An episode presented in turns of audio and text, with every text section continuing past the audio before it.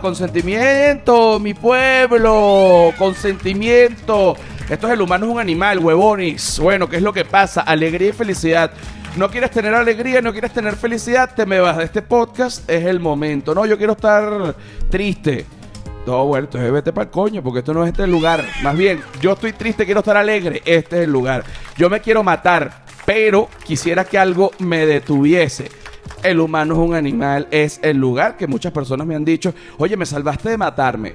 Y yo pensando, bueno, esta gente que está echando broma, no, no está echando broma, lo salvé de matarse. Váyate la cantidad de gente que yo le he salvado la vida, mucho más que el promedio. Salvé vidas cuando fui bombero voluntario, salvé vidas cuando fui odontólogo y salvo vidas con el podcast. Estoy destinado a salvar vidas. Este es el episodio número 126 del humano, no, 127 del humano es un animal. Mucha alegría, mucha felicidad. Quienes producen este espacio, arroba flor de pelo piso. ¿Quién es esa gente? Esa gente es la gente que es. Usted dice, oye, ¿quién es la gente de arroba flor de pelo piso? Coño, la gente que es métase arroba flor de pelo piso, usted ve, se queda loco. Arroba la sordera, quién es esa gente, la gente que es. También arroba la feria del marketing, quién es esa gente, la gente que es. Y por supuesto, arroba José R. Guzmán, que no lo produzco, pero que soy yo. Y que me pueden conseguir como eh, arroba José R. Guzmán en todas las redes sociales. Y en Patreon, José Rafael Guzmán, así completo, mi nombre completo. En Patreon no solo hay contenido adicional del podcast, o sea, no solo vas a poder desbloquear 127 episodios del humano un animal, sino que hay una cantidad de contenido adicional que convierte en este canal eh, en un canal de contenido digital que también está música infernal. Ok. Ok, ok, ok, ok. Fíjate que eh, como, como empecé presentando este episodio, es justamente de lo que quiero hablar, que el humano es un animal, yo si, les, les, voy a hablar con el corazón en la mano lo que me ha parecido a mí, ustedes tendrán otras opiniones y como lo han ido viviendo también como espectadores. Cuando yo comencé el humano un animal, eh, yo, sentí que tuve una crítica muy fuerte y muy fea y, y bueno, y me molesté y después este, peleé con todo el mundo y tuve un scratch por Twitter y bueno, fue una fue como una locura, fue un comienzo este, realmente fuerte muchísimas personas, no se imaginan cuántas, deja eso, qué asco, que no sé qué. Y yo, este, como una persona muy madura, lo que quería era este, matarlos con, con mis propias manos, pero no podía, pero no, ni siquiera uno sabe quién es esa gente que, que te insulta, porque es, es tanta que uno dice, pero bueno, y entonces. En fin, yo no suelto ese hueso, porque yo no suelto el hueso, pues yo no me rindo. Rendirse es una decisión de vida, o sea, supongamos ¿Cómo haces tú, la gente que me pregunta, cómo hiciste tú para soportar ese tiempo en la cárcel? Bueno, no tenía de otra porque estaba preso y no me podía escapar. O sea, eh, ahí no hay más nada que hacer. Ahora, ¿cómo hiciste tú para no rendirte en el camino cuando grabaste Caminantes, coño? Porque rendirse es una decisión. Si tú dices, yo no me voy a rendir así me muero, no te rindes y ya. La mejor manera para no rendirse es no rendirse. O sea, mira, no me voy a rendir Mira, que estoy triste, sí, pero eso no me va a hacer rendir. Que estoy llorando, sí, pero no me va a rendir. Que me quiero rendir, sí, pero eso no me, no me voy a rendir. Que me siento mal, está bien, pero no me voy a rendir porque sé que si paso este momento en esta situación en particular, el, el, el, premio que voy a ganar luego de esto va a ser mucho más grande que lo que tengo que soportar ahorita, que es insoportable. He tenido muchísimas situaciones así en mi vida y em, les digo que rendirse es simplemente un pelón de bola y una muestra de debilidad personal que hoy en día siento yo y lo digo también con el corazón en la mano que los valores eh, personales, por llamarlo de alguna manera, no sé ni siquiera si ese es el, el, el término, los valores personales en los que se apoyan las personas hoy en día, cuando en lo que están solas, cuando, cuando están en situaciones difíciles, eh, hoy se promueve mucho el victimismo, o sea, que, que la gente no sea heroica, sino que la gente sea una víctima. Y justamente cuando tú eres una víctima, tú consigues un halo eh, en el que nadie te puede tocar, pues tú eres una víctima. Y a mí nunca me ha gustado la posición de víctima, ni siquiera cuando estuve en la cárcel, que abusaron y me pasaron las peores cosas, nunca he asumido esa posición de víctima porque me parece una vaina vomitiva. No, no estoy, no puedo. Me vomito encima, me vomito encima. Entonces, ¿qué hice yo? Yo estuve preso y, ahí escribí un stand-up y luego salí y tengo un stand-up de puta madre, porque yo hubiese podido, en vez de tener un stand-up, escribir este, y meterme en unas ONG a llorar que entonces que en la cárcel que me hicieron, que me hicieron, coño, bueno, ya está, pues. Este, sí, me hicieron y, y- también, si lo cuentas de una manera, es comiquísimo y yo me voy a ir por ahí y no me voy a ir por, por, por la maldita lloradera ni por el maldito victimismo. Eso es una vaina que se promueve en este podcast y yo creo que gracias a eso mucha gente se... inclu- Es que lo digo de verdad. O sea, me- me escriben, me escriben, me escriben. Me iba a matar. Entonces no me maté, pues escuché unos capítulos del humano un animal y tiene tantos mensajes ocultos. Yo digo, bueno, no, no- realmente no es mi intención. Yo pienso que los mensajes no son ocultos. Yo, aquí hablo lo que pienso y ya. Eh, pero si te sirvió para no matarte, coño. Entonces este es el podcast más arrecho del planeta Tierra porque, coño, está salvando vidas. O sea, yo- me quedo loco. Entonces yo le digo, pero ¿de verdad te ibas a matar o, o me estás echando broma? No, me iba a matar. Le digo, "¿Cómo- ¿cómo te ibas a matar? ¿De un tiro? No, me iba a tomar unas pastillas. Ah, ok. Otra muchachita, no, yo me iba a meter en una bañera y me iba a cortar la- las venas, pero de los pies. Pues me daba grima la de las manos. Pero escuché dos episodios del humano un animal y se me quitó. Dije, coño, pero lo que tenía era una picazón de culo, carajita, porque si te vas a matar y escuchas solo dos episodios del humano un animal y ya no te mata, coño, tampoco estabas tan grave en ese momento. En fin, pasan muchísimas cosas con el humano un animal. Cada vez ha ido creciendo más la audiencia. Oye, eh, los perros en- enloquecidos, porque los perros son clasistas y ven a servidumbre de otros apartamentos y ellos apenas ven el color y la forma de hablar de esas personas, ellos ladran, pues ellos detestan eh, otro tipo de clase social que no sea la de ellos, que es ser un perro. Ok. Y así como me mandan DMs de gente que no se ha matado, gracias al humano es un animal, que vuelvo y repito, a mí también me parece que es algo de mentira, me parece que, que no, pero cuando he indagado, pues resulta que sí, que sí, que sí es así, gente que se quería matar, entonces que no se ha matado. Además, yo también cuando era odontólogo hice el rural, salvé un bebé, eso se puede ver en el, en el especial de stand-up No Quiero Show que está en mi canal de YouTube. Ustedes lo pueden ver allí. Yo no estoy mintiendo. Otro aplauso para mí. Me encanta salvar vidas a través de lo que sea. Me llega otro tipo de DM, ¿verdad? También es común. A veces una, una, una muchacha, yo le parezco atractivo, pierde el control. Oye, que te quiero devorar. Oye, bueno, ajá. De repente un muchacho, yo le parezco... Esos son bien atrevidos. Esos son bien atrevidos. La comunidad G, cuando me, me manda DMs, oye, me provoca darte un poco en algadas y chuparte ese culo. Yo digo, y cuando veo una foto y que gerente de ventas de Corpoelec, tú dices, caramba, pero casado, papá de Emma y, Augusto. Tú dices, coño, pero Emma y Augusto tienen un papá que está buscando comerme el culo, cosa que es rara, ¿no? Este, me llegan DMs de todo tipo, también DMs pidiéndome dinero, también DMs este, pidiendo ayuda por enfermedad de todo tipo, pero me, me llega un DM que me parece bastante particular y que no lo, ojo, no lo critico, no lo critico ni lo juzgo, lo juzgo un poco en silencio, pero no lo critico, ¿ok? Porque uno no tiene la culpa del queso que puede producir en otra gente. Eso no es culpa de uno y eso es importante saberlo. Si la gente te dice, oye, yo me hice una paga por ti, eso no es culpa mía. ¿Entiendes? Entonces, para hablar de DMs y más, tenemos a nuestra experta en flirting DM, Silvia Patricia. ¿Cómo está Silvia Patricia? ¿Qué tal? Buenas tardes. Buenas tardes, Buenos Silvia días. Patricia. Buenos días, Silvia Patricia. En este podcast no hay ningún tipo de horario porque gracias al comunismo y al ex, eh, al, al difunto presidente Chávez, todos los venezolanos tuvimos que salir corriendo, no todos, pero bastantes, y estamos regados por todo el mundo, cosa que me encanta porque eso nos permite este, girar. Sí, es muy valioso. Todos los venezolanos que están por el mundo son valiosísimos. Es muy, eh, son más valiosos que los que están en Venezuela, ¿te parece eso?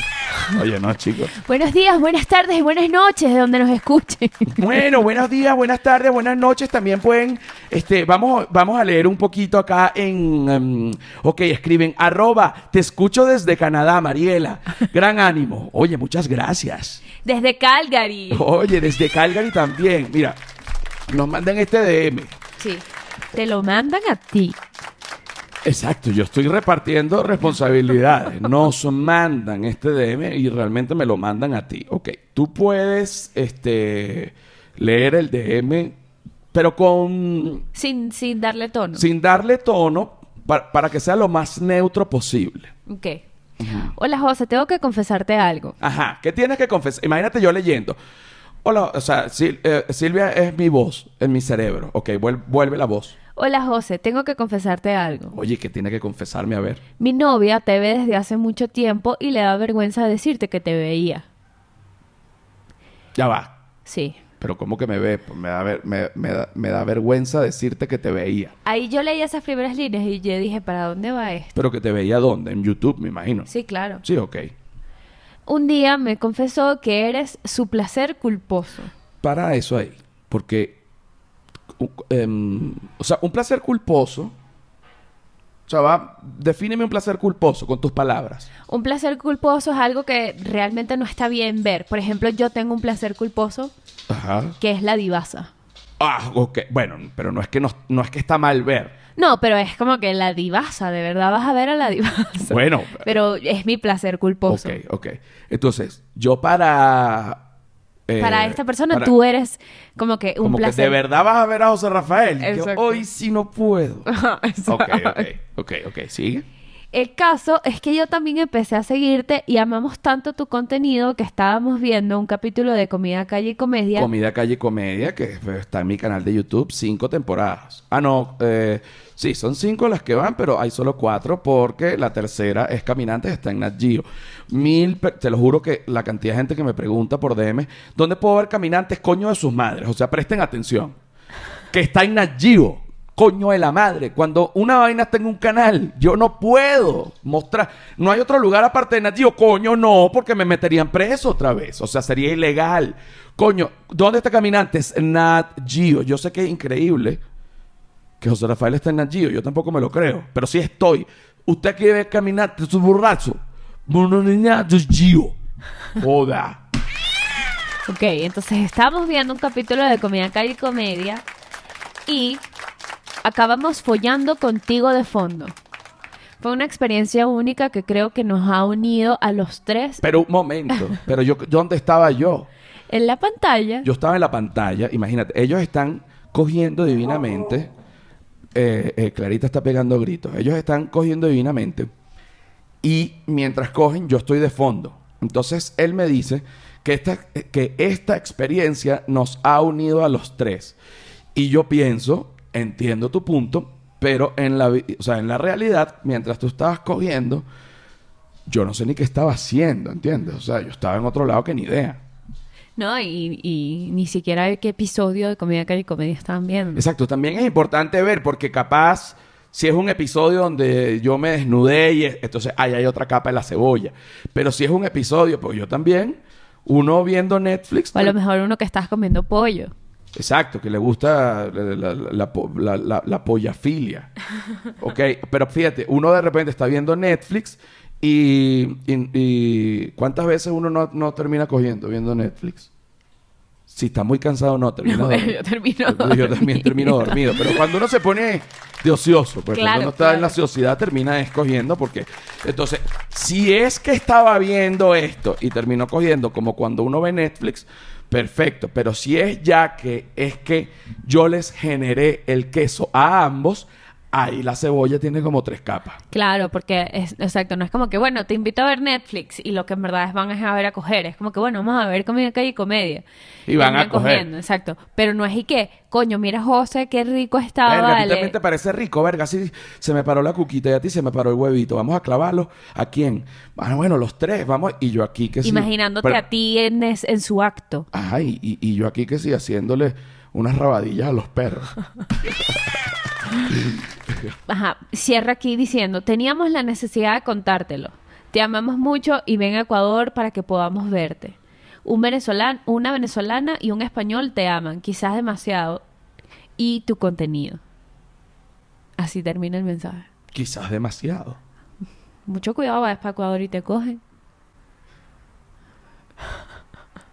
A mí me da temor. Entonces dice, ojalá venga para verte, pero verte cómo. Bueno, para verte en un show. Ah, porque, o para verte con ese huevo parado. O para verte en cuatro patas. Oye, no me ven, salgo corriendo, o sea, como las Olimpiadas. Si yo me pongo en cuatro patas es para arrancar a correr. Olvídese de eso. Mira, ya venimos con la segunda parte del episodio número 127 del humano es un animal. Cuánta alegría, cuánta felicidad, mucha. Ojo, yo sé que la persona que me escribió este DM, que además es el español, hermano, no hay ningún tipo de problema. No es que yo te estoy juzgando. Si ustedes quieren hacer un trío, yo lo entiendo. Solo que yo no en este, o sea, no, ahorita no voy tan pendiente, o sea, como de ese tipo de modalidad, ¿no? Porque tú tienes pene. Entonces, coño, complicado. ¿Qué opina usted? No, bueno, ese queso es contigo.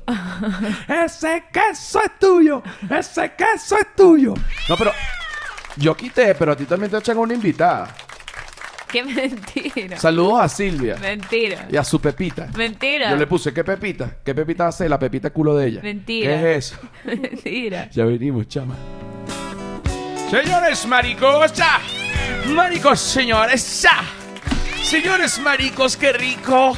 Maricos, señores.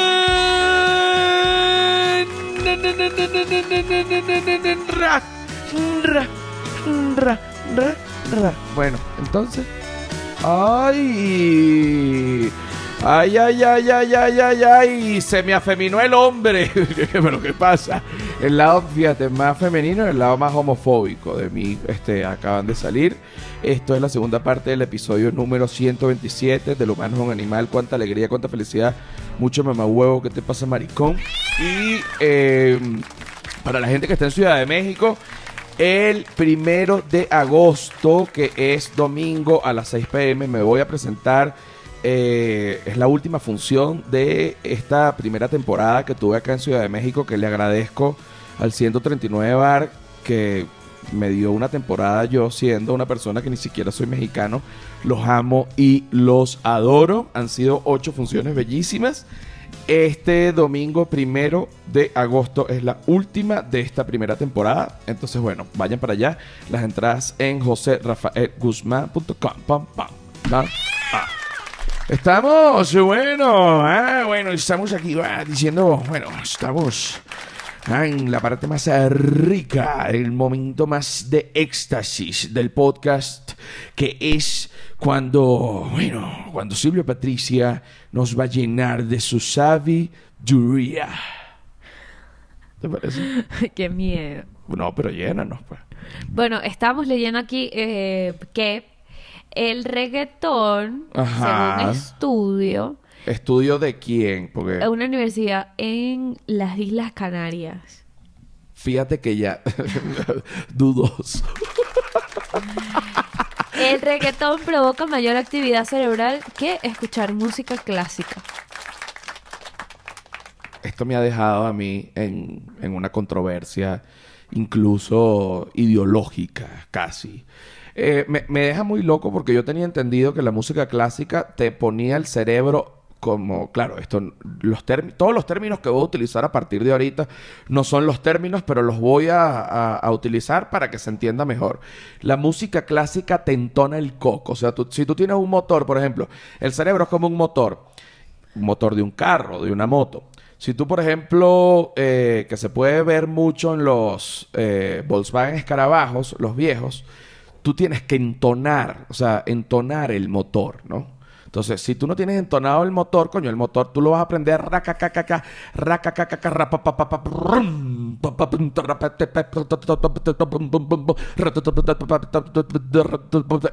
es un motor que no está entonado. Entonces tú le empiezas.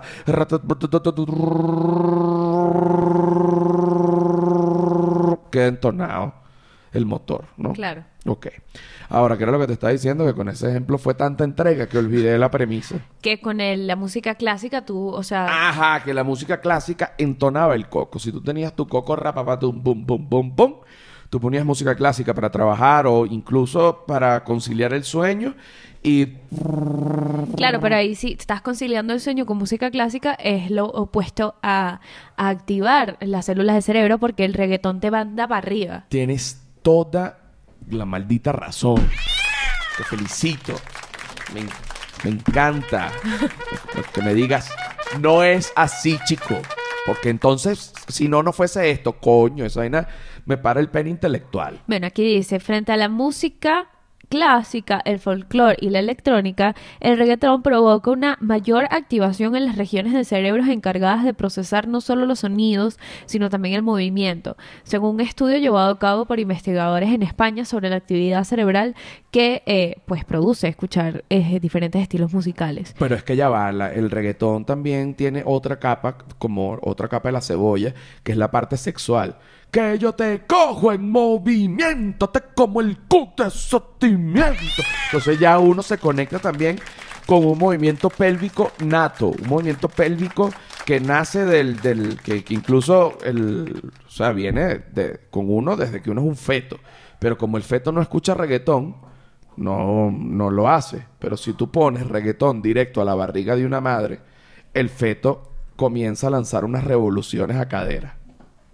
Bueno, aquí dice que eh, el prim... eh, Me encanta la normalidad con la que asumes tanta huevonada que yo hablo. Te felicito también por eso. eh, analizaron primero como que las melodías y después con las letras. Ajá. Em, y bueno, eh, mientras, o sea, lo que, lo que más, eh, re- re- a- o sea, lo más importante de este estudio es que la, melodía era como que lo más importante más allá de, la letra. O sea, más O sea, lo que Me deja activa, más lo que más activa es el, el, el reggaetón como tal y más allá de la letra, de todo lo que diga la canción. Entonces vamos a, a probar una a, a pura melodía. Ellas pusieron... No, no, no, no, no, no, no, no, no. No, no, no, no, no, no, no. No, no, no, no, no, no, no, no, no, no, no, no. No, no, no, no, no, no, no, no, no, no, no, no. Eh, algunas de las canciones que usaron para hacer estos estudios fueron Shaky de Daddy Yankee y Ginza de J Balvin. Coño, pero un momento. Es que pusieron a los... No me vas a poner a Bad Bunny en un estudio de reggaetón. O sea, porque si ponen, si tu novio, el, el tiburón, ¿cómo es que vamos a cantar con man. Que pega un critico y todo. Coño, este Bad Bunny, y te voy a decir una cosa. Te voy a decir una cosa. Sin que me quede nada por dentro. Bad Bunny le metió el pene a Maluma. A todo el mundo. ¿Qué haces si, si Bad Bunny te hubiese mandado CDM?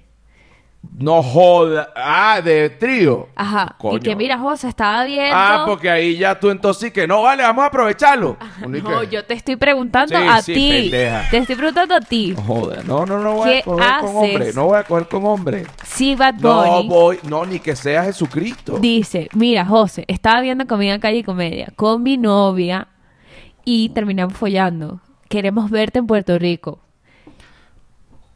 Coño, yo sí la, o sea, como que después veo cómo resuelvo, pero sí le digo y que de bola que nos vamos a ver.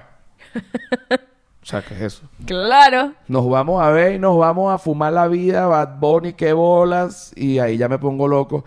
Mira, eh, yo te voy a lanzar una frase y tú complétamela. Entonces le mando así el DM, él lo ve el DM, typing, ¿no? Y yo le pongo. Y si tu novio no te mama el culo, y él me pone, pa' eso que no mame. ¿Ah? Increíble. Bueno, aquí dicen que la razón por la que, eh, o sea, como que eliminaron las letras de, de, de, de estos estudios porque las pusieron como instrumentales es porque pretendían estudiar más, de la manera más eh, pura, eh, el procesamiento de la música. Eh, y bueno, al final el reggaetón mostró mayor activación en las regiones del cerebro encargadas de procesar los sonidos y eh, los, los movimientos. A diferencias, pues, que, que la de música clásica que Tú no... sabes que, que técnicamente uno puede comer por el ano. y disculpa, te lo digo así, porque claro, me- fue como la- la- mi cerebro me, me trajo acá. vi en A Prueba de Todo, que es una de mis inspiraciones. Si tú ves comida, calle y comedia, ¿no? Yo agarré demasiado, obviamente, o bueno, mi interpretación, ¿no? De lo que yo me quedé de Anthony Bourdain, que es como el papá de los helados en todo este tipo de programas. Además, Anthony Bourdain, que si en el año 94, que, bueno, estoy aquí en Hong Kong y luego de comerme una Tai Pi Chan, que es un, un pulpo venenoso vivo, me voy a inyectar heroína en uno de los lugares más peligrosos. Fíjense, esto es lo que se siente, Unique, pero ¿cómo coño no lo metieron preso ni, ni censuraron esos programas? O sea, el tipo realmente era. Anthony Bourdain era un Jesucristo. Y me de verdad que, o sea, no, la palabra no me deja un poco loco que se haya suicidado porque habla mucho, coño, de lo que es la vida, porque de verdad que si Anthony Bourdain se suicida, tú dices, verga, pero que, ¿cómo fue esto? O sea, que, ¿qué pasó? A lo mejor si también si vives mucho tampoco es la vaina.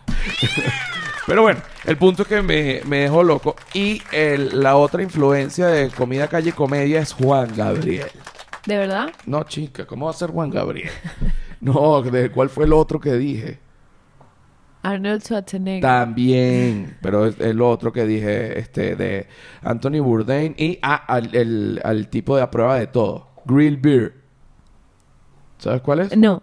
El que se lanza de un avión en paracaídas y porque era de las fuerzas especiales británicas del, del SAS y entonces en una misión se fracturó la columna y tuvo que pedir la baja, pero luego se recuperó y le supo todo a culo y, y, hace su programa como si fuese todavía de las fuerzas especiales. Entonces es un programa de supervivencia, entonces se lanza en paracaídas en una isla en el recontracoñísimo de la madre, que tú lo puedes poner así en Google Maps y llegas a esa isla, el recontracoñísimo de la madre Island, y ahí, y ahí va. Eh, y, y luego el tipo cae y entonces y que, bueno, no tengo nada de comida, solo tengo mi cuchillo. Claro, también está un poco... Producido ahí. Ah, eh, eh, hay, o sea, hay cosas que supuestamente se encuentra que, bueno, y que, que, oye, qué casualidad que me conseguí este revólver, este, acá tirado, debajo de este carro que está bueno también y voy a ir a un Walmart. No, pero, pero una de las cosas que yo vi fue que el tipo se, estaba a punto de deshidratarse y el único agua que consiguió, el único pozo de agua que consiguió estaba lleno de excremento de aves. Y él dijo y que si yo me tomo esto ahorita, me puedo morir.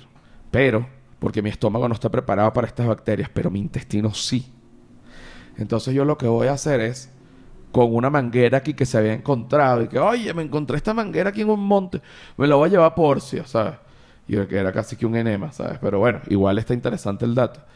Eh, y el tipo agarró ahí, ¿sabes? Después que se había lanzado en paracaídas y toda una locura, llenó la manguera de, de agua con excremento de pájaro, se la metió por el ano y apretó y se hizo un enema y el tipo que la membrana intestinal está absorbiendo el agua, ya siento menos sed. Y después se subió los pantalones todo lleno de mierda y se bajó por un barranco que se llama un venado, ¿sabes? Una vaina Qué loco com- eso. completamente loca, pero sí, te digo, si yo me tengo que meter una manguera por el, por el ano y, eh, e hidratarme en grabando comida calle comedia, lo haría. Y si te veo deshidratada, a punto de morir, que ya no puedes ni, ni tragar, yo te juro que te voy a meter una manguera por el culo y te exprimo un chorrote de Gatorade. Quedas no joda. Bueno, Gatorade por el culo.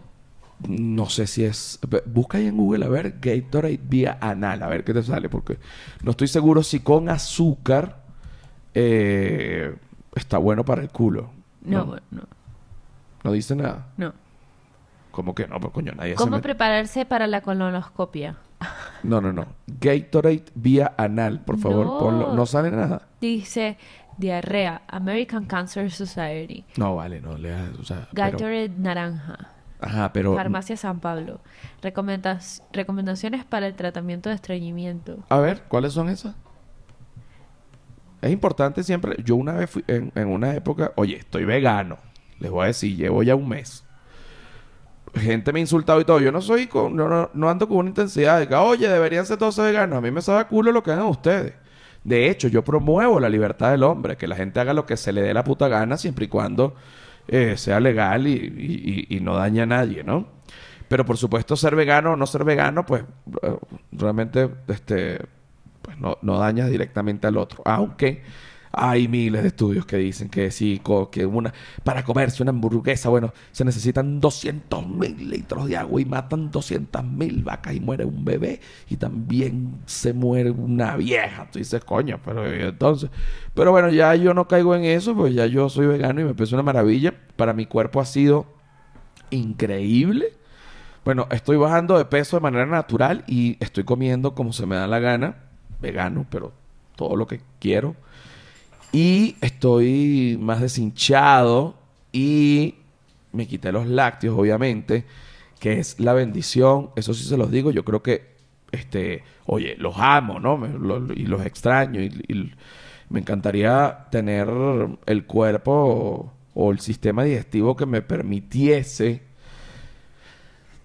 Coño, comerme una pasta bien criminal. ¿Tú te acuerdas antes que yo me comía esas pastas bien criminales con parmesano?